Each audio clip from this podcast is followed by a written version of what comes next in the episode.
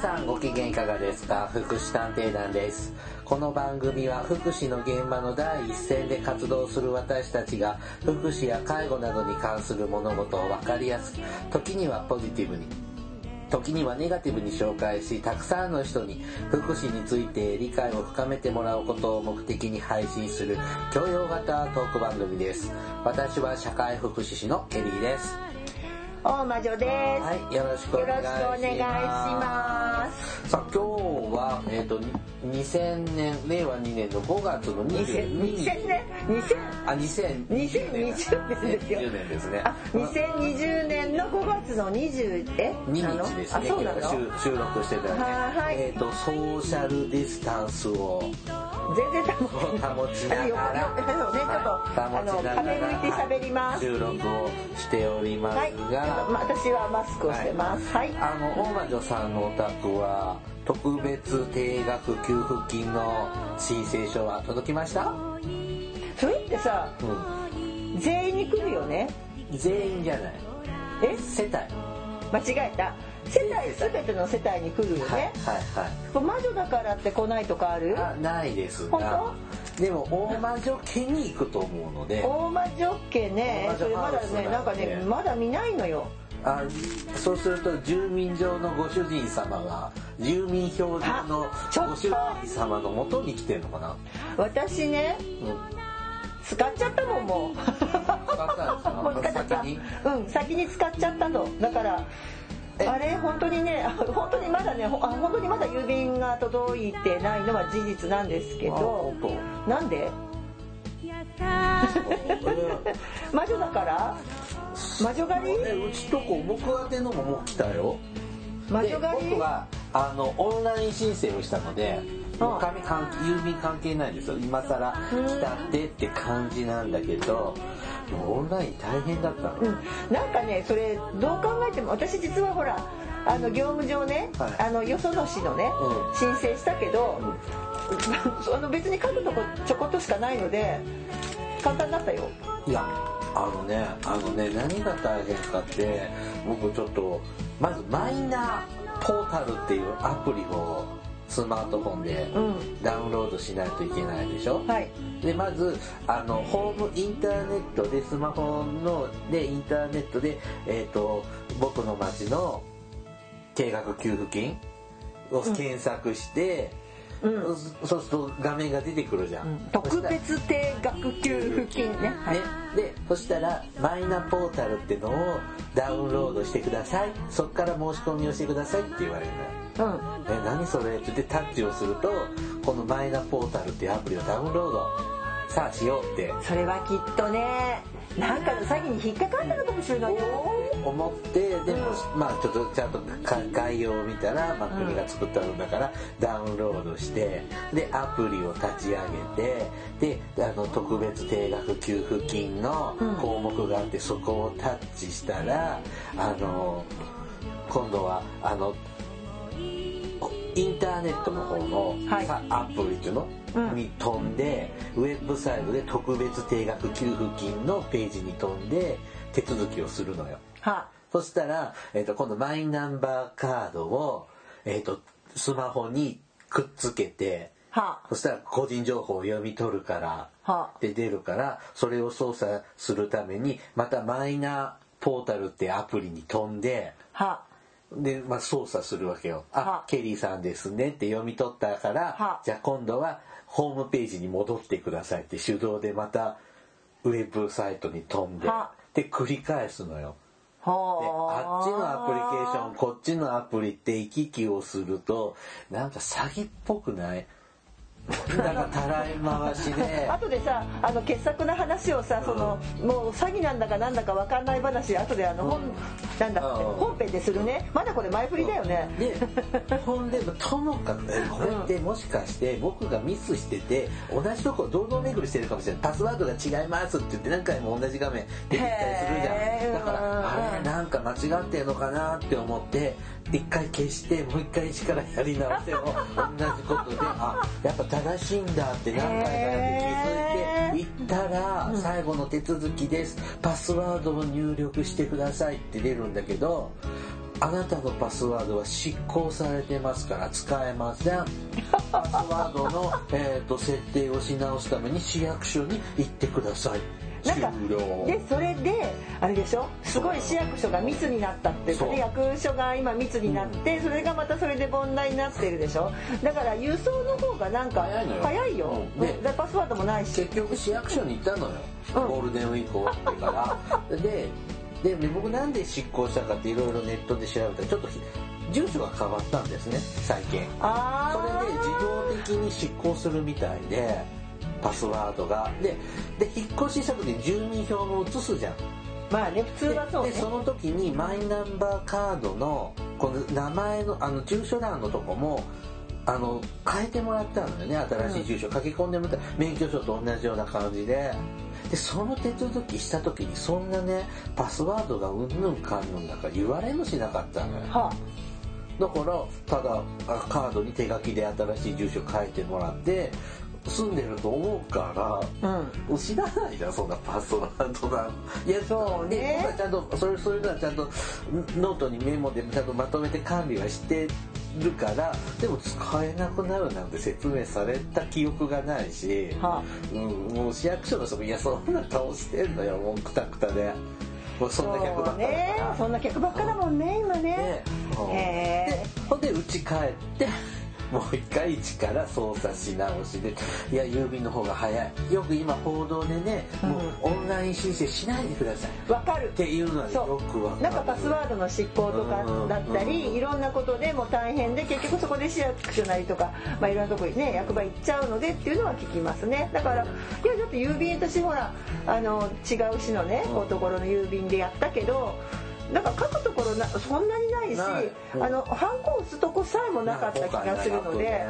うん、なのであのあなんだこんななら言う。でしかもほらちゃんと返信用封筒ついてくるから、ね、別に切って買いに行くこともないし、まああのそんな難しくないなって思って見てたのでそれはお疲れ様でした。はい、あ俺まだ全般前振りだよね。はさあ、えー、と今回もですねまたまたちょっとコロナあーもう三回目？2回目か3回目ですね、そう。うん。まああのーまたちょっとコロナをもとにですね、はい。えっ、とちょっと喋っていこうと思っております、あの後でちょっとあのそそれこそ詐欺だかなんかわからない話します。はい、はい、はい。どうも。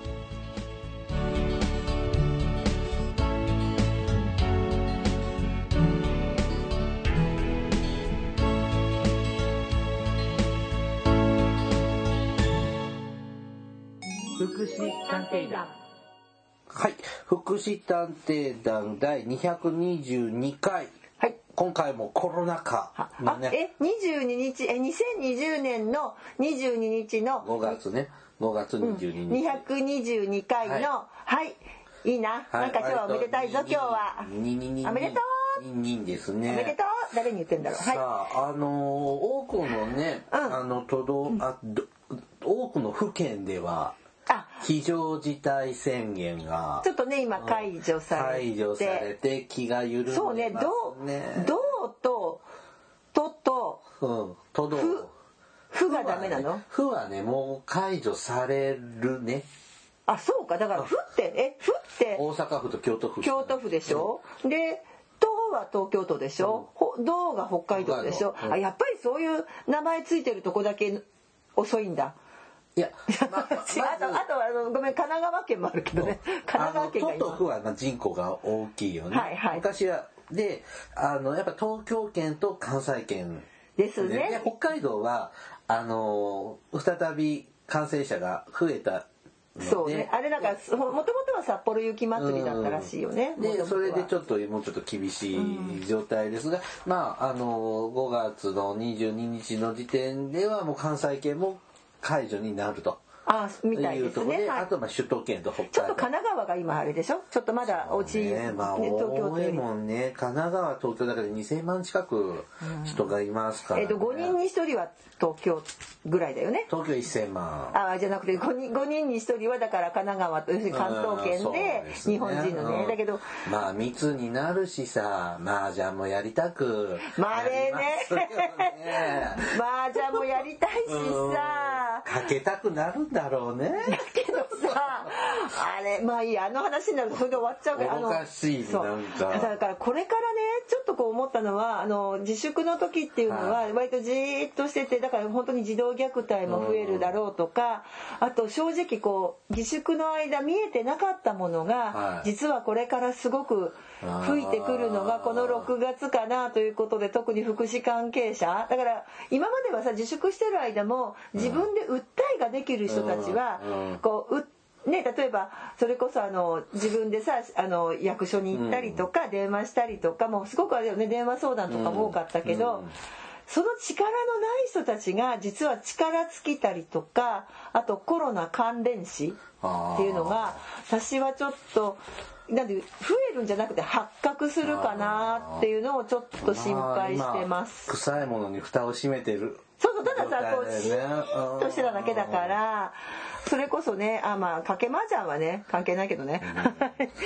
でちょそうでちょっとこの前ね気になる記事があって、はいあのそうなんですでコロナ関連死でまあそれこそなんだろうあの学校なんかでもね、まあ、もちろん虐待なんかも増えてきてるから怖いなと思うんだけどこの前ね、はい。えっ、とちょっとそうですねこれは5月17日、まあ、はい。17日付の、はい。えー新聞新聞というかネットニュースですけど、はい。復興住宅で60歳代男性が孤独死、うん。コロナで見守り訪問中止。うんだそうです。で、まあ、ちょっとその後の党の管理人決められるのがよくわからないけど、あの結局原爆事故避難者ですね、えー、と福島県。原発ね。あ原発ね。原爆じゃない、原発。はい、えっ、と福島県南相馬市の復興住宅で、あ南町団地って時々なんか聞くねうん、なんか5月の13日に浪江町の60歳代男性が自室で死亡しているのが見つかっていたんですって。でコロナで？いやじゃあな、まあ、死因は分からないけどいや分からないけど、うん。男性は一人暮らしうん。でまあ病死と見られる。うん。でこの後だよね私たちに関係するのは、浪江町社会社協ね社会福祉協議会、はいはいここね浪江町の社協はねどうでもいいけどね、えー、とイオンの横にある。うーんうん、まあ私行ったもん。あそうですか どうでもいい情報でした。はい。役場の前のイオンの新あのイオンじゃない間違えたマックスバリューの横です。あはい浪江町ねマックスバリューがね出店したんですよ。うんでそこのね隣の建物あまあいいですね。浪江町社協は新型コロナウイルスの感染拡大によりん定期的な見守り訪問を2月から中止していたんですって。あそうなんかこの一瞬の空気は何？って感じ。いいの？それって。だからね、うんででまあちょっとまた後で話をするけどさでしでやっぱ周囲も異変に気づけず感染対策の下で孤立あの孤独死を防ぐことの難しさを改めて浮き彫りにしている。いやそりゃそうだけどダメじゃんうん。でねここまああのこういうとこ復興住宅私結構ね毎年行ってたので、はい。はいだけど、まあ、県や南相馬署などによると団地は5階建て。多分新しい団地ですね。あもうできたやつね。でね。5階建てでうん復興住宅ですね。で男性は最上階に住んでたんですって。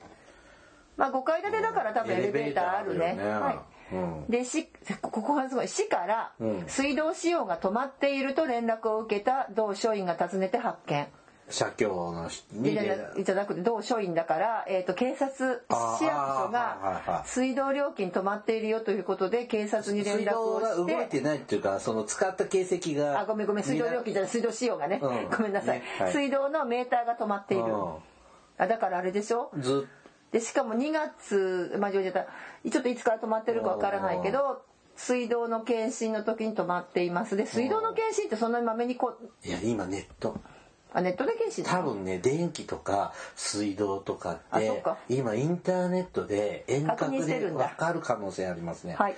あで新しいしねここね、うん。ふ古いとこまで回ってるけど。ですすでに死後一定期間がじ一定時間ですね。一定時間が経過してたそうです。あらー。まあ電気とかはねもしかして電気つけっぱなしならずっとメーター動くしねでも確かに水道って人が生きてるか死ん亡くなってるかうん。動いてるかの確認だよなだからこれいある意味市はいい動きをしたよね。ね。ちゃんと水道局が、そう連携取ったよね。よねってはいこう気づいて連絡してるのはいいことだったのに。で男性の安否確認は月1回程度、うん。まあその町、まあ、浪江町の社協ですね、うん。が直接訪問して実施してたそうですしかし感染拡大の影響でうん。2月中旬以降は対面をやめていたんだって。うん。でインターホン越しや電話による確認に変更していたそうです、うん。そこまではいいんだよな、で生活支援相談員っていう方が いろんな人が登場します。うん。生活支援員ではないよね。生活支援相談員ねっていうきっと事業なんか事業があるんでしょうね。やっぱあのねきっとあの原発の関係のもあって。オリジナルのね、はい、でうん。男そのその人が男性と最後に電話で連絡を取ったのは3月上旬。うん。その後はつながらず安否がわからない状態が続いていた。ちょっと待って。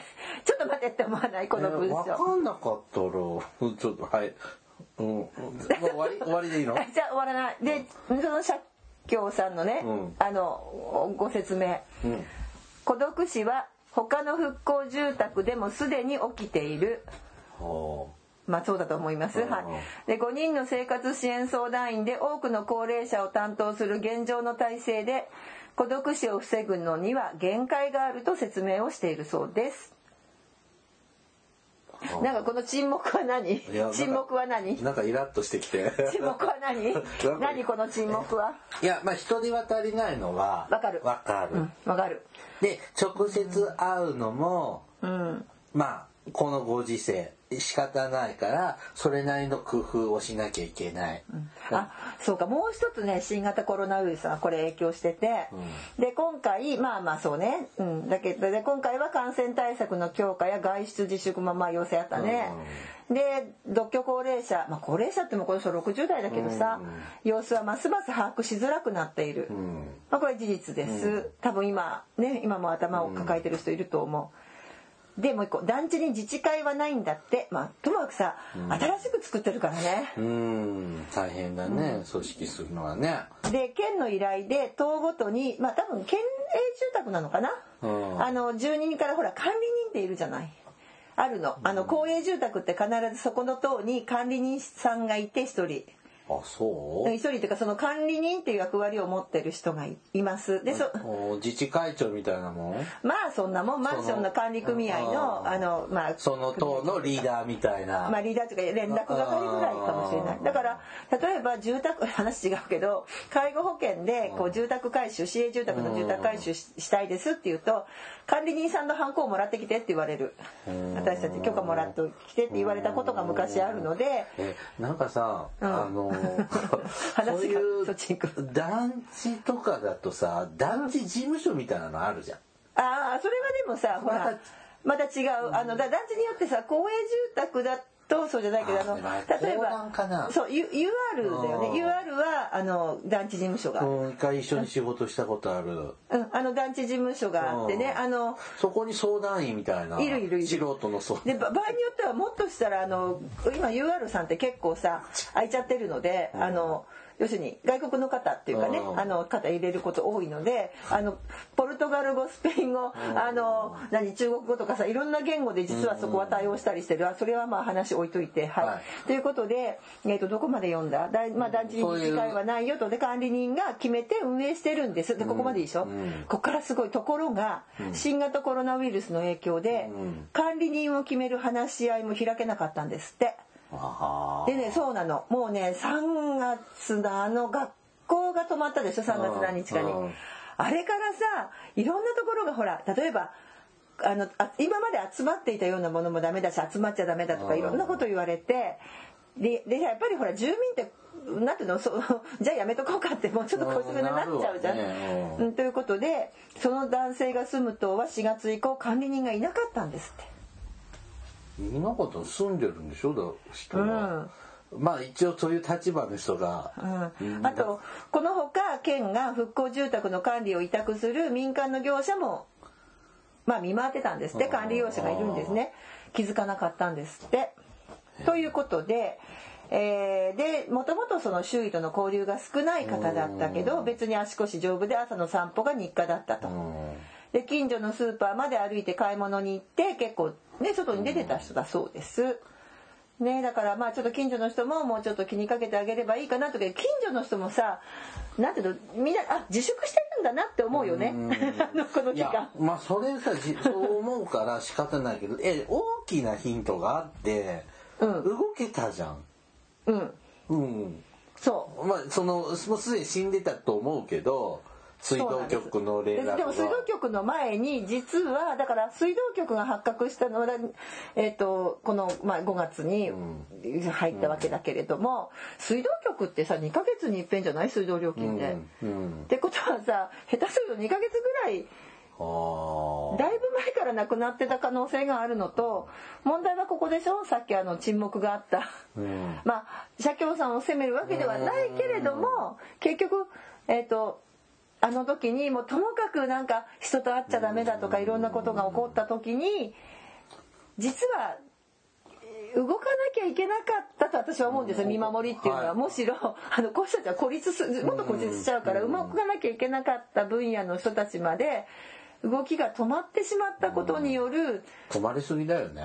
そうそうそうそうあ分かりやすい。そうケリーさん。止まりすぎ？うんだってさ民生委員さんたちもねまあこれ地域差があるけど民生委員さんの中には逆によく分かってて今止めちゃうとこういう人危ないよねって言ってじゃあ近所だからさ別に県県外とかじゃないからちょっと声かけようって思う人もいればあのいや今自粛してるから訪問すると嫌がられるから訪問しないっていう民生委員さんも私生の声を聞いてます。いやでも確かにそうだよね。あの宅配業者とかがいじめられてるっちゅうじゃん。そう。ウイルス持ってくるなとかって言ってなんか言われるらしいね。そうでだよね。もだったらね宅配なんか頼むな。うん。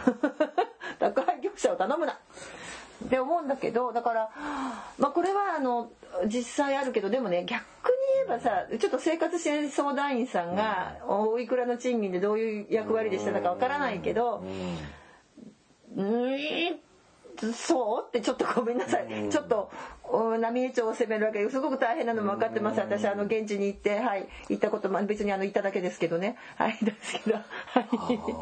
あお土産買って帰ってきたけど。まあこれあそうか。例えば介護を使ってる介護サービス利用してる人だったら、ホームヘルパーが来てくれると、1週間に1回程度でもっていうとそこで把握しやすいけどね、そういう状態の方じゃなかったね。おお元気な方だったお元気な方だったんでしょうね。うん、だけどでもこれってちょっとさやっぱりここれがさまあまああのどれくらいだからこれって本当はこういう統計で取っていかなきゃいけないしまああの孤立死をパーフェクトに防ぐことはできないかもしれないけれども一つやっぱりうん、そうなんですよ。あの私たちの仕事って相談職ってさやっぱり人と会ってなんぼのものでしょ、だからねうんでもでもさ違うやり方できたかもしれない。電話かけてでもさ電話かけても出なかったんでしょ、うんな1回や2回はいいけどさ何日もかけても出ないとかだったらちょっとさ気にしならなきゃいけない。でも動けるほど体制に余裕がなかったのだかな。とど同情もしますが。でも3月上旬に安否がわからない状態が続いていたっていうのはだって今5月でしょ、2ヶ月だよね丸、うん2ヶ月以上だよねそれは4月。よろしく5月ないよね。ちょっとここはあうんのごめんなさい。あの各ね今後防ぐためにはどういう、まあ、検証が必要だし、死んじゃうのは仕方ないので、そこを責めないよね。まあまあね、うん。だけどその時どういう動きをしたかとかさ、うん。あともう一つ言わせてもらうのは社会福祉協議会っていうのは、うん。もちろん今社会福祉法人化されてるけれども、実はほとんど何？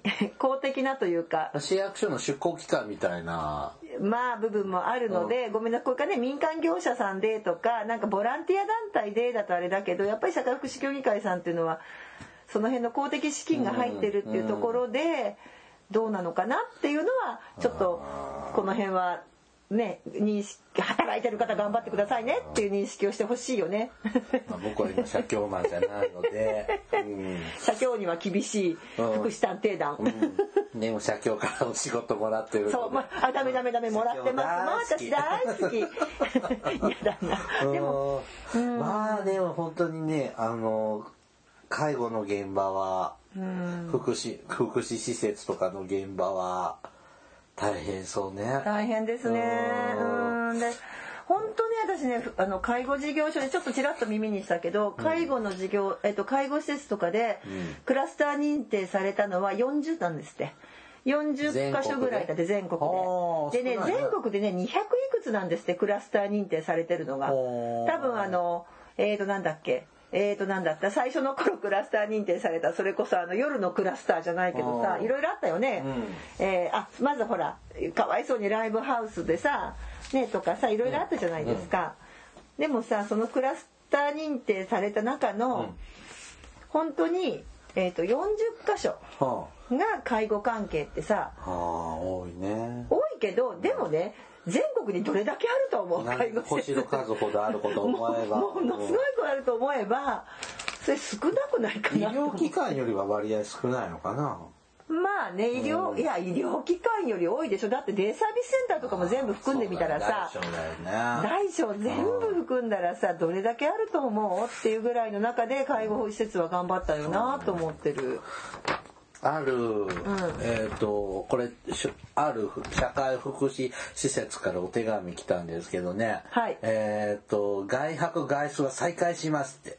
5あ月そうなんだ、うん。よかったね。ただし面会は禁止ですって。来るなって。あ、施ちょっと待って、外泊外出は OK だけど、施設には来るな？だから障害の関係の施設かそうですね。うん。で、僕がちょっと仕事で出入りしているところは、えっ、と、どこもまだ面会はダメですね。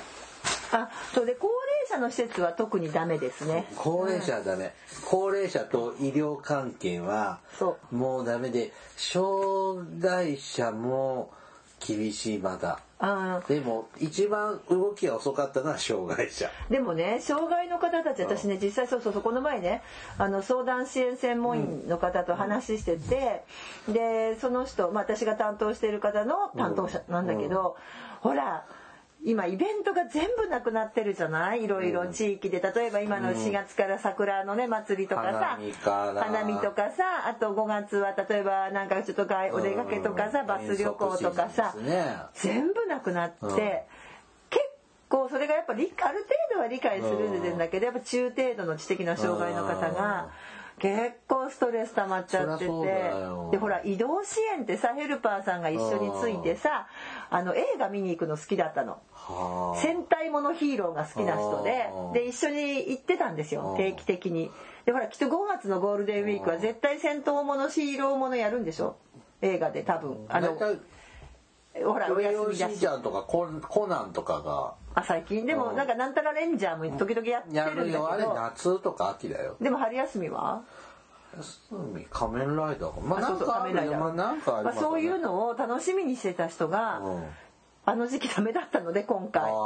それもあってであともう一つはやっぱ移動支援もうん。やっぱヘルパーさんってささっきほらえっとそうなのよ。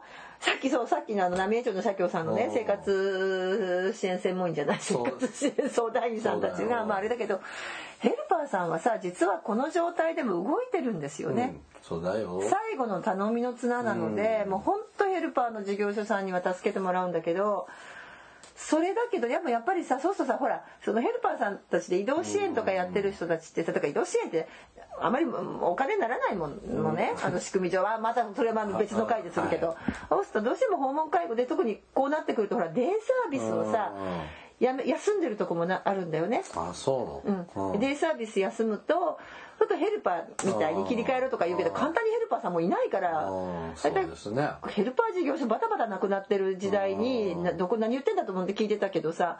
だからまあデイサービス頑張ってあのやってるところはねやってくれたけど本当にヘルパーさんに頼みなのに、そうするとそどうしてもそのじゃあ映画見に行くとかさ、お出かけとさおむつ交換どっち行くったらおむつ交換行くじゃ ん。ねちゃんと、うん。必要性から行くと、どうしてもレクレーションをそうだね。不要不急不要不急なのよ。そうそう。そうだよそれそうだ。不要不急だから。で収まるでしょ？抑えちゃうでしょ？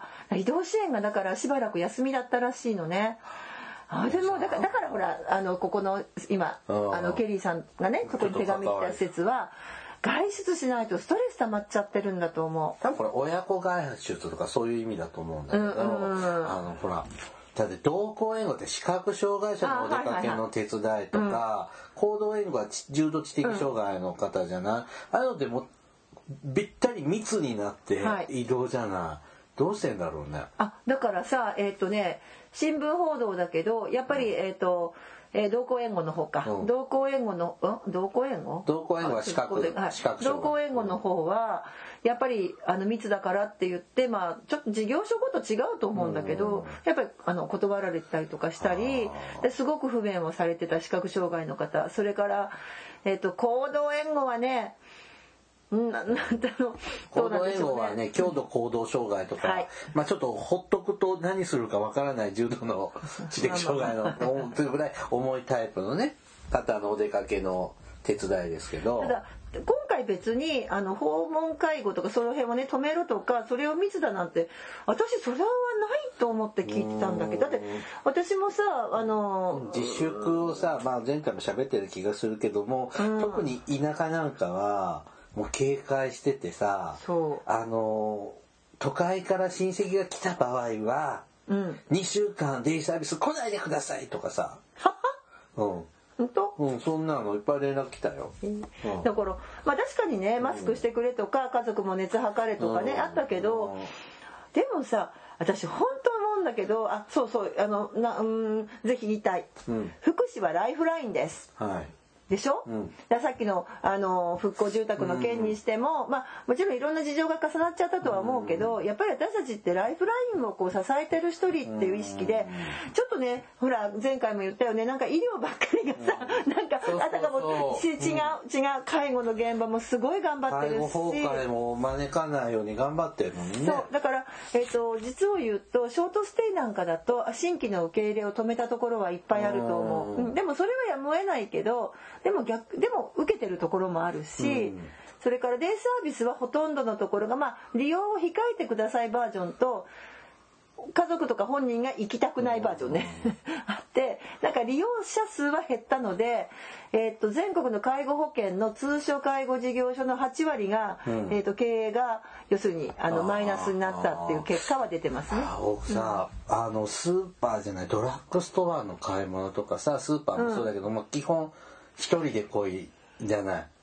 でもやっぱ知的な障害のある人一人で買い物できないから、あのちょっと雑貨品をてあの3445ヶ月に1回はい。間隔でちょっともう洗剤とかねまとめ買いに行くのちょっとお手伝いするんだけど、もうやっぱりこのコロナ禍の時だけどもう行ったよ。行って、うんうん。買い物して密で2人で。いや私もだってさうん。月に一遍買い物支援してる人が2人いてで、えっと、うちの1人は本当に実を言うと,、えっとあの要するに同一都道府県内移動だからさ、いいんだけれどもちょっと遠距離なんだけど本当に行ったしだって不要不急じゃないもん、うん。必要可急必だもん。要だから。あれ普及の反対可急なんだってね。うん。必要可急だもんと思って。で行ってさ買い物して、で普段は買えな買わないんだけど、キッチンペーパーも買っときなさいって言って買わしたのよ、うん。でアベノマスクがうん。届いたら、うん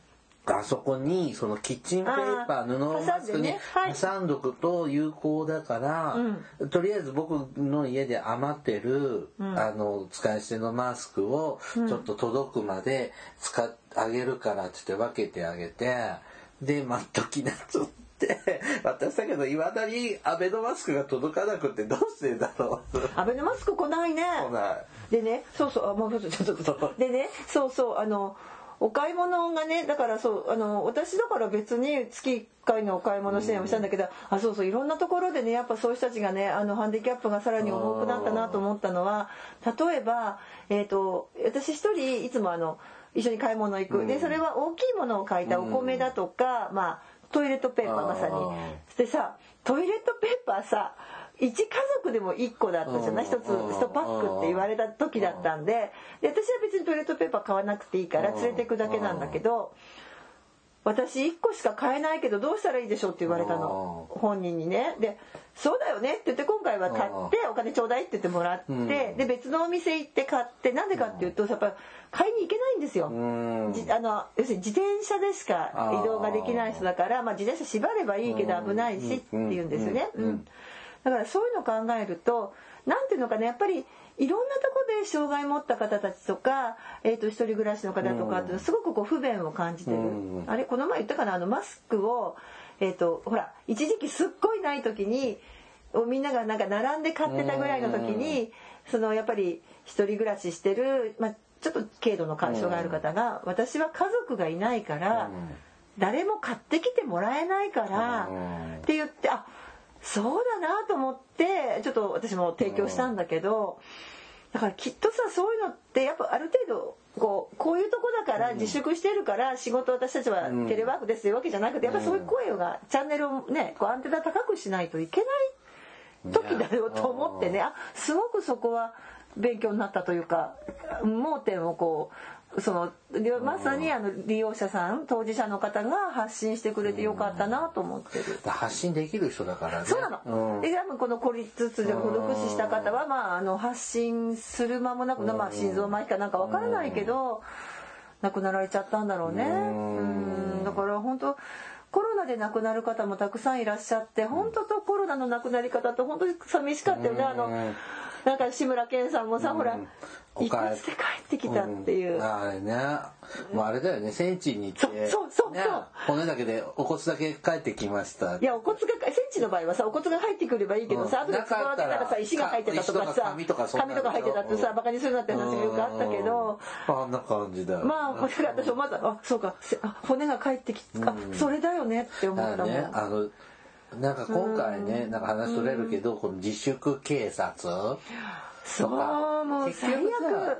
最悪だけど心理的には気持ちはわかるね。うん、であのまあそこまであの石投げたりとかさそんなことまではしないけど、うん、あれ？この人いいの？って思うようなとこもまああるけど、ね、あるけど、うん、まあ、だからあだからあの戦時中ってさうん、あのドラマとか見るとさすごくその厳しいさ町内の人がいて。あの、ね、国防婦人会があってさ、うん、でこうあの割烹着を白いの着て斜めにかけてさ、う。ん、でこう万歳やってさ千人針で送り出すやつでしょ？あ私ほら経験してるから。だからああいうのも、うん、そういうのするといいよねって言ったもしかして政府って言ったぐらいで、それをそうなんだって思いっきり信じ込んでやる人とまあ適当にやりゃいいんじゃないってそれいろいろいたんだろうな。まあ、それがドラマ的に強調して厳しいおじさんおばさんだからさあの時代怖かったのはさ、うん、憲兵がいたでしょ、うん、だから憲兵に怒られるでしょ、うん、それこそあの天皇陛下のさ、全然話違うけどさこの前天皇陛下のうちあの、ね、天皇家のカレンダーを買ってあるんだけどそうですか。この前ね、私がねあのあのあれあれ何月だったかな？あ4月はだからほら昭和天皇のねやつだったのでなのよ、ちょうど。でビリビリって破ると今度今の天皇陛下出てくるんだけどねご夫婦出てきてなんかさ捨てられないじゃない？で置いといたらさ何のことはないあの戦前生まれのおじいさんがそのままぐちゃっと連れてたけど でも昔ならこれ不経済だよねとかって思って。なんかさ なんかこう中には過剰に反応して、うん、ものすごいスーパー真面目な人たちとか許せないっていうのがまああ戦時中と今とちょっと違うけど、うん、まあ、そだからその辺の憲憲兵とかねその辺の仕組みで抑え込んでたから、自由なこんな私たちなんかすぐもしょっぴかれておりますよ、こんな好きなこと言ってたらってことでしょ受けてると思いますけどね。なんかいろいろね。喜んじゃったら拷問で、あ違うなんかこんな感じなのかなとかね。私なんか一瞬その感じがありました。買い出しとかの雰囲気とかそうそう言ってたよね。全く一緒とは言わないけど、配給制とかね。うんそうそう、うん。まあそれなりにまあ大変だけど、まあ、日本もまあねちょっと落ち着きゃいいですけどって感じいやでもまだこになってきてるけど、うん。世界の方はもっとそうなのよ。ね。世界は大変っていうかさななんで日本はこの程度で済んだんだっていうのはなんかちょっと謎らしいですね世界あの。ちなみにですねえーっと欧米化がひどいよね欧米が。2000年の5月22日の報道によりますと、はい。アメリカの感染者がはいアメリカは155万。まあそうですねはい。ロシアが31万。はい。ブラジルが29万、はい。イギリスが24万。スペインが23万。イタリアが22万って感じですね、あのね私今ちょっとあのホームページどこかっていうとこれねまた興味あったら開いてください、あの外務省の海外安全ホームページ。あのね外務省ってすごいなと思う。やっぱ優秀な人がいっぱいいるんだなって、あのちゃんと統計でね分かりやすく今の話をグラフ化してくれててアメリカのね増え方のすごいこすと。ごいですねグラフでうん、ちょっとあの皆さんね見せられませんけれども他の国はなんとなくこう徐々に徐々に徐々に徐々に徐々に徐々になんていうの？あの丘だよね。うん。マウンテンじゃなくてヒルの感じで急坂じゃないけどずば抜けてアメリカのねさすがね世界のアメリカナンバーワンの国だねここでも。これこれさオリンピックやめてこれでさメダルあげたらもうアメリカなんか一番だよ。ちなみに日本の感染者数は1万6500 500ぐらい、あのまあ先進国とかって言われる中ではなんかもうね地を張ってます。もうあすのね。ビリの方ですねうん。ほぼ。まあそれがだから検査数が少ないからっていう話があるけどからね。そう。もうねあの思ったのうん。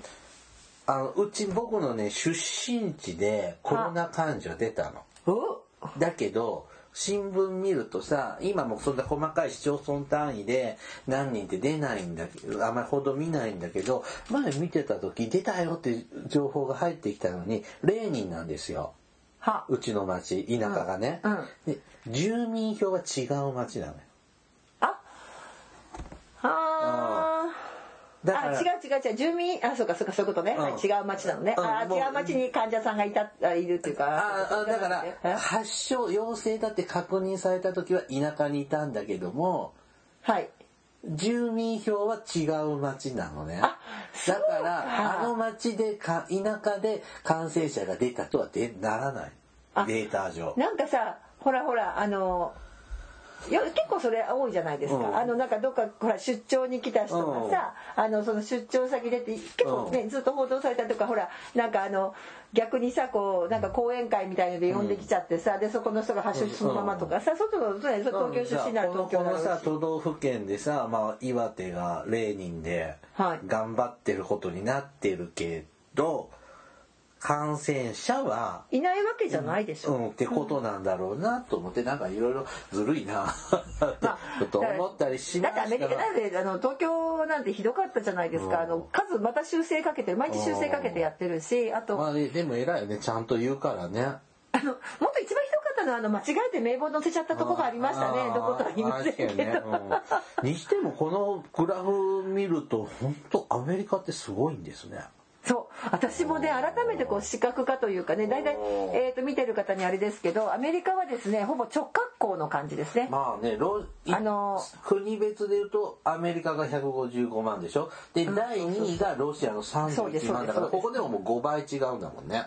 うん、で私ねあのこれ見るときにじゃあ人口どうよって言ってこれちょっと人口別ではなってないんだなと待って累積かこれは。はいなのでなんですけれども本当にちょっと待ってね。あのそうなんです。アメリカは突出しててでやっぱりで私やっぱり一番最初に思ったのはアメリカはそりゃそうだよね。保険保険なんていうの？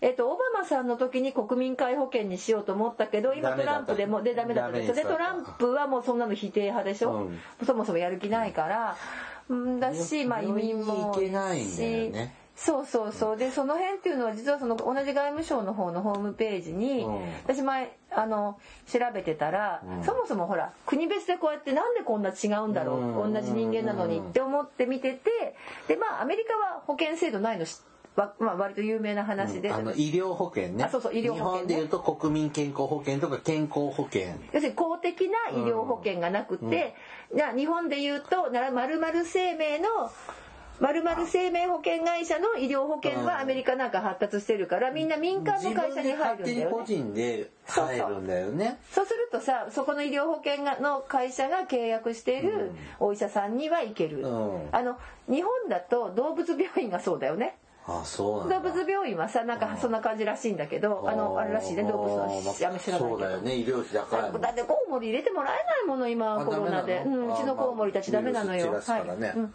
そうなのでしあのなんですけどまあそんなイメージなのね。うん。だからということでえっ、とちょっとそれでね外務省がまたそのね、うん。ちゃんと世界各国の医療事情っていうホームページを作ってくれてるので。外務省のホームページですそう。よね。だからなんかお厚生労働省よりすいません。私なんか最近外務省好きで。あそう で面白いの。おでこれねあのコロナの前の話なので、コロナはまたコロナでほらきっと無料化とかしてるからちょっと事情違うけど、うんうんうん。でもやっぱり見てると各国のやっぱり医療のもともとの医療事情うん。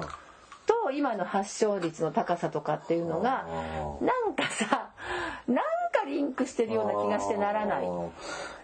と思わないでアメリカの例えばニューヨーク州まああそこも州によって違うけど、うん。まあ、でしかも外務省の医務次官とか医務おあのお医者さんの免許持った人たちが行ってるんですって外務省って、まあ、大使館とかにいるんじゃないのかな。いでその人たちが見てきたものをここに意外に試験が入ってるのよ試験が。で面白くってこれ見てたの。ちょうど始まった頃にうちでねステイホームで。でそうしたらまずうん。まず、まあ、ニューヨークなんかは、ん。まずアメリカの医療費は非常に高額。高額ですね。風邪ひくひいたらもう1万2万10万当たり前みたいなね、でニューヨーク市マンハッタンマンハッタン区、まああのまあそうですね。マンハッタン島でございますから、うん。そこはうん。一番の5番街とかね、はい。あのね。タイムズスクエアとかあるとこです、私行ったことあるけど、のマンハッタンの医療費は、同区外の2倍から3倍、うん専門医の診察費がうん。1000ドル。1000ドルっていくらだ？まあ単純に100倍したらいいから10万円ぐらい？だって。10万よ10万。10万。で入院した場合は1000ドルでしょ、うん、お部屋だけで1日あたり数千ドル。入院費が1日あたり1万から2万ドルに。じゃあ一泊するだけで2 3 0万かかるってこと？かな？だまあこれあの平時だよ。平時。うん。あの普段の時ね。の時ね。あのちょっとほら日本だってさほらあの最初の頃は喋ったけどさ感染予防法かなんかでさうん。無料化されればさ無料化するからそれなしよ、ううん、だから普通の時ね、うん、でも普通の時だけどさ今普通のこのコロナ以外でかかったらきっとアメリカはこういうことだよね。うん。今でも。うん。そうだよ。だから盲腸の手術受けられないとかさ。そう。で治療費はねもう診察料施設利用料血液検査代画像検査代薬そうね薬物全部別々に来ますと。ということですって。でな何かとこの外務省はあの要するに旅行者に対して、ね、こういう国だから気をつけなさいよっていうことなのでなので、えーっとそういう時には渡航後にと向こうのね医療保険に加入するとか、まあ、海外旅行の障害保険に加入していきなさいよって。一だから1日入院すると1万から2万ドル。病気や怪我などで1回の入院で数百万から1000万を覚悟してくださいって書いてあるよこれ。私じゃなくて。だからさ、あのーほら日本では治療が受けれな受けられないから、はい。アメリカで移植手術受ける子供さんとかさ、いるじゃない。で、あれ億単位ぐらい集めるうんのね、あのちょっと僕、別のラジオの番組で、うん。そういうお子さんがいる方がリスナーさんで当時いらして、うん。あのちょっと寄付募金活動してるんで宣伝してくださいって言ってたことあるんだけど、やっぱね1億円ぐらいそ集めなきゃだった、まあ、飛行機もチャーターしてたって話だけどまあ、うん、まあでも億単位。でしかも病この外務省が言ってるのよ、病状がそれほど緊急性を要しない場合、事情が許せば航空運賃を負担したとしても、まあ、日本にね帰国して診察を受けた方がいいケースあるんだって。あなるほどね、だから実際に向こうでしょうがないから治療を受けるとキャッシュカードで払うじゃない？キャッシュカードとかさ。う。んでもちろん旅行障害の保険会社に入れてでやってまあやるんだけれどもその要するにキャッシュレスサービスとか便利でやるんだけれどもすでにその知らない間にその限度額あるじゃん。旅行障害保険の。それ超えちゃうことがあるんだって。うん。でただねあのお伝えしておくとアメリカってさやっぱりほら結構お医者さん留学するよね留学するのシアトルあのボストンとかねボストンとかね結構アメリカのねにね。だから日本のねお医者さんたちが研修に行くじゃん。ね。うん、行くね。大門やっぱね世界そうそうそう世界一なんですってやっぱり。医うん。療技術ってやっぱ世界一なんだけどもうこれだけだから逆に言えばだから貧しい人たちはさそれこそね盲腸の手術受けなかったりそれから盲腸の手術例えばさ糸なんか抜かないで帰ってくるとかよく。うん、聞くよね。うん。っていうからやっぱりもうアメリカはもともとそういう考え方がない国なのでだから特に貧困層に広がった時にはだからみんなみんなもともとの疾患持ってても何にも治さずにいるから多分あっという間に広まるし死亡者も増えるよね意識も低いわね。そうそうそれよりも働いて稼ごうと思うわけだからっていうさ、まあ、ある意味だから今回アメリカが軍を抜いて、まあ、金ある意味金メダルなんだけどなったのはやっぱり普段のさ医療制度とか、まあ、いわゆる福祉だよね。社福祉というか社会保障系うんごめん社会保障制度。うんで今度あのちょっとほらイギリスもさ一時期すごい大変だったんだけどでもほら首相もかかったけどまイギリスはほらあの NHS だっけ？うん。NHK ではございません。あの航空会社でしょ？旅行会社でしょえそれは HIS はい。はい。NHS ってナショナルヘルスサービス、うん。まあ、つまり世界で初めて。うんイギリスの医療保険ですね。昔やった。公的医療いやちゃんとはやってないような気もするけど。聞いたよね。あのうんイギリスにいたかイギリスの方ね。うん。方を来てねあのお話聞いた回がもう、もうあのカルが昔ですけどうんなんかも昔ですね、うん。あのあれこの番組終わった後にあの英語で番組の宣伝はいはいはい。してる方ね、まあ、ジングルっていうのあれ、ううん。です福祉探偵団の方ね来てもらって。その方がねあの生の声聞いたけどねうんなんだけどそのイギリスなんかはやっぱりあの国民それこそ、えっと、国民皆保険をね世界で一番最初にやった国だから首相が言ってたよね。あの NHS に感謝とか言ってさあの戻ってきたまあ一けど、応ただでね。そうそう一応ねまあ例外も多々。でもさたただの病院に結局みんな集まっちゃったんだって。なんかスペインとかもそうらしいね。あれ結構に EU はみんなこんな感じなのかなイギリスはさ、あなたはあそこの病院に行きゃタダだよって感じなんまあですよ日本だと生活保護みたいな感じだよね。日本も病院指定されるもんね大体。でもさえでも一応選べるじゃん。え？あまあまああいやうん。だだだ日本は生活保護の人は選べないよ。本当は。まあでもこの病気だったらあそこの病院行きなあの病院だったらあそこ行きなでしょ？まあまあまあでも基本的には一番近いところ。まあまあそうだよね、うん、でもさ日本はさ保険料まあ高いなって思う時もあるけどあるけど素晴らしいのでどこでそもうびっくりしたの。7割引きで受けられる。そう。でほとんど EU 関係でうん。実はあのむ医療費無料化してる国っていうのはうん。指定病院があって、うん。でそこにみんなが集中しちゃったんですよ、うん。でそこで院内感染と患者同士の感染があってね。爆発したんじゃないかっていう話がある。ああとドイツがすごいのはドイツもまあ多いけどメルケルさんあれはすごかったのはあの何だったっけなもしかしたらこういう感染症が起こるかもしれないって言って、ドイツはえっ、とあれなんですってねあのベッド数をななんだっけ IC ICU か。ICU が要するに集中治療室の数がすごいずば抜けて多いんだって。あれねお金出すんだってね。そうそういうのを設けたらいつもだったらこのそうそう。お金だけど、こういう時だからプラス何万円つけます、何万円もつけますって言ってともかく病院が儲かるようなはあ。点数日本だって点数制じゃんドイツどうしてるか知らないけど、ともかくたくさんお金病院に払ってあの国からお金出してあげるからとこういうコロナ用に整えたらって言って出しまくってるんだって、はあ。うん、それも作戦だよね。かね、そうそう、でもドイツはさあのメルケルさんがさ、本当に行動の自由を制限されるっていうことはもう本当に辛いことなんだって、あの東ドイツ出身だったんだよねあの人。あそうなんだ、うんだからもうそれは痛いほど分かっているけれども国民の皆さんって言って訴えたのが素晴らしい演説だとコロナ思うったしねあの？人もコロナったかなんかあだっけ？あなんかちょっとちょっとねちょっあの人もね、うん。最近あまり海外の話題やらなくなっちゃったからさ。もうね飽きてきたの。うん、でも私はなんか今回まさに各国の医療体制、まあ、ちゃんと見たわけじゃないけど、さっきの外務省のやつで見てたんですよ、うん。チェックして結構面白かったって言うとあれ怒られちゃうけど、ちょっと海外の様子なんかもねちょっと今ブラジルがね。感染者数が増えてて病気よりうん。経済だっていうのでね、だってブラジルさもともとさあの貧困の何、うん。比較差大きいですからね、うん。だからその辺の国の体制とも相まっててまあとりあえずあのアメリカが今回金メダルということではい、はい。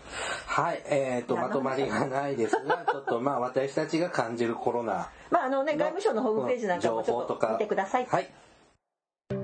This is 福祉探偵団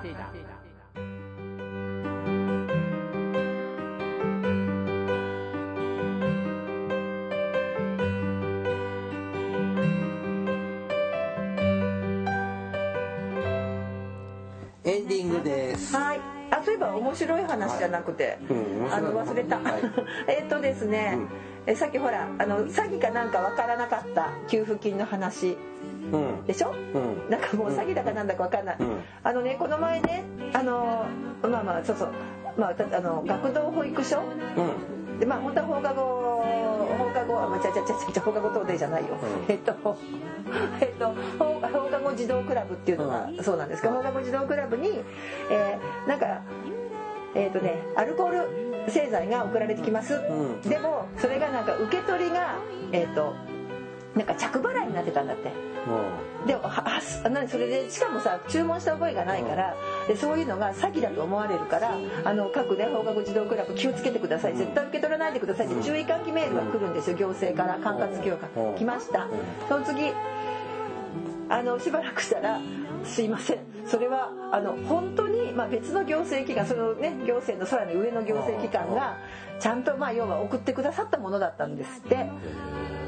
だけど着払いっていうのは間違いだったもので、あの慌てて取り そうですね詐欺と思われます気をつけてくださいメールの後にいやそのそれは詐欺じゃなくて本物なんですけども受け取らない でもちょっと着払いは間違いなので一回受け取らないでくださいメールが来てほぼ訳が分からなくなっております。いやでも市役所はね大変です。もうパニックってるよ。ねだって今あれでしょ交代制で土日もさあの要するに365日勤務みたいな形をこう今時間差でずらして密にならないようにしつつ今だから市役所の人たちも頑張ってねってあもちろん町役場もね村役場も。ね。あの給付金もらったらどうします？お前のさん。だから使っちゃった。あなんですか本当に使っちゃったの？本当にこれこれ。これよこれ。これこれ。あこれよあスマホをこれやっと私ガラケーから卒業いたしました。あったね本当に。私はちょっと来月手術を受けるので、あのちょっと治療費に当てます。そうなんだ。大変だね。まあ、まあ8万ぐらいは自腹切らないと。まあちょうどいいじゃない自腹が大きいから。あそうですね。まあ ちょっと手術受けるのでしばらくちょっと仕事もちょっとセーブしますので。ね。あ今な4月の時に言ってくれりゃよかったのに。そうだよね。でもさなんかあの頃ってだから病院がさガラガラなの。うん、だからさもうただ定期受診の時にもやっぱ手術しようって話になったんで、うん、でいやちょっとそんな今日明日って言われても困るからいよいよくれって言って、病院ね、うん。今ねあの患者が減るでしょ？で手術とかも減らしてるでしょ、もう本当に違う意味で医療崩壊するんじゃないかって経営悪化してるの。しどこも。ないんだ。そうだからしたいの、うん、でまあ僕もあの治すために手術するので。まあまあね、うん。なあのはい結構ね何でもなくちょっと運ばれただけで心臓カテーテルしちゃった人私2人知ってる。あそう。はいピンピンしてます。応援メールお待ちしております。はい皆さん頑張ってください。あの別の番組は時差があるので手術自慢できないんだよ。あそうなの？配信収録と配信の時期があそっかズレがあるので。ああ応援ってそういうこと？ケリーさんに応援？そうですよ。頑張れメールです。私はエッセンシャルワーカーに応援しようと思って頑張ってねケリーさんを手術するドクターも頑張ってねって。うんちょっとずつ帰ってきます。はい。あのお見舞いとお見舞い金とえ果物と。えまたますます自腹が大きくなっちゃうじゃない？うん。これバナナでも今バナナ今高いんだよ。え嘘。コロナで。あ輸入？輸入ができないの。そのフィリピンから入ってこないんだって。へえだからいつも普段より50円ぐらい高いよでもさ50円ってなんかかわいそうだね。もっと上げてもいいのに。えはい、番組からのお知らせです。えっ、と、福祉探偵団では、えー皆様からお便りを募集しております。えっ、と、メールアドレスはいつものところです。はい。えっ、と、あと、Facebook ページもやってますので、えっ、と、一応、チェックしてみてください。はいごめんなさい、時間がないんで。はい、えーお別れの時間となりました。お相手はケリーと、喋りすぎた大魔女ですはい、それではまた次回お会いしましょう。ごきげんよう。さようなら。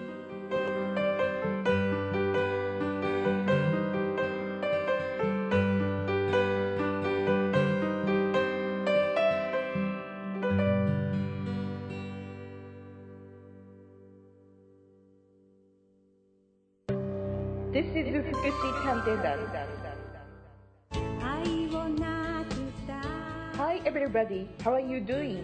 This program is educational type talk show distributed for the purpose that we who work in the front of welfare, introducing about welfare things and care, etc. This program sometimes for negativity and sometimes for positivity, also intelligibly for getting deeper understanding about welfare for many people.